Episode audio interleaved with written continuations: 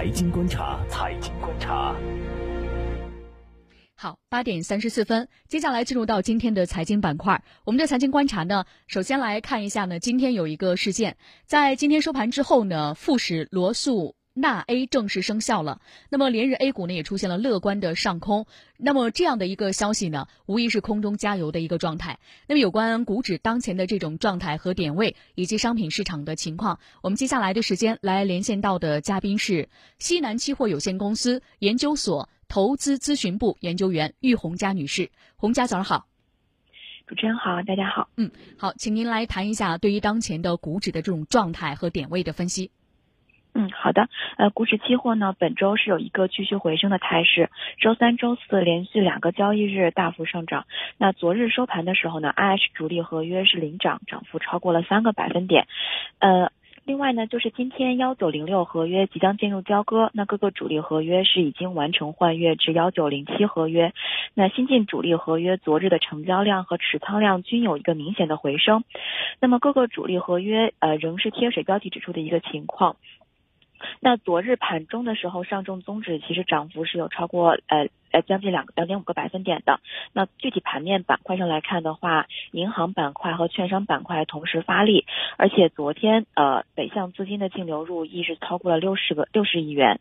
那整体消息面上还是受到近期一个沪伦通的正式启动，诶以及科创板整体加速推进，即将开始正式交易的一个利好。那整个券商板块其实是有一定的催化的。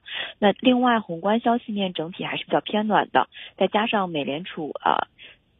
放歌的一个声明，呃，对市场情绪有所催化，所以近期的两市呈呈现一个放量上涨的情况呢，股指期所期货亦是跟随一个上涨的情况。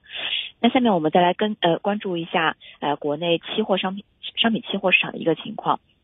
那前一交易日国内期市收盘是一个多数飘红的情况，那黑色系涨幅居前，其中铁矿石上涨收盘涨幅近四个百分点，那贵金属和能化品亦比较强势，那 PTA 收涨。两个百分点，那农产品呢相对比较低迷，油脂油料跌幅居前。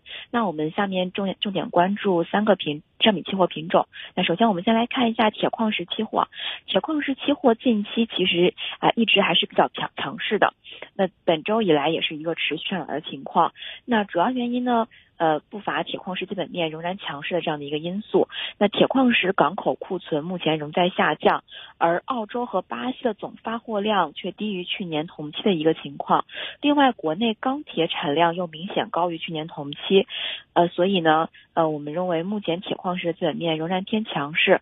但消息面上，啊，布鲁库土矿区再度复产的消息也没有阻止铁矿石期货价格的上涨势头。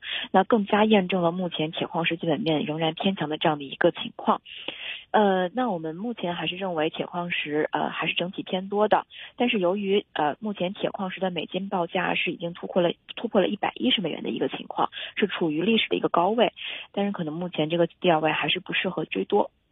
那下面我们再来关注一下第二个期货品种，那就那就是 PTA，PTA 本周以来也是一个呃。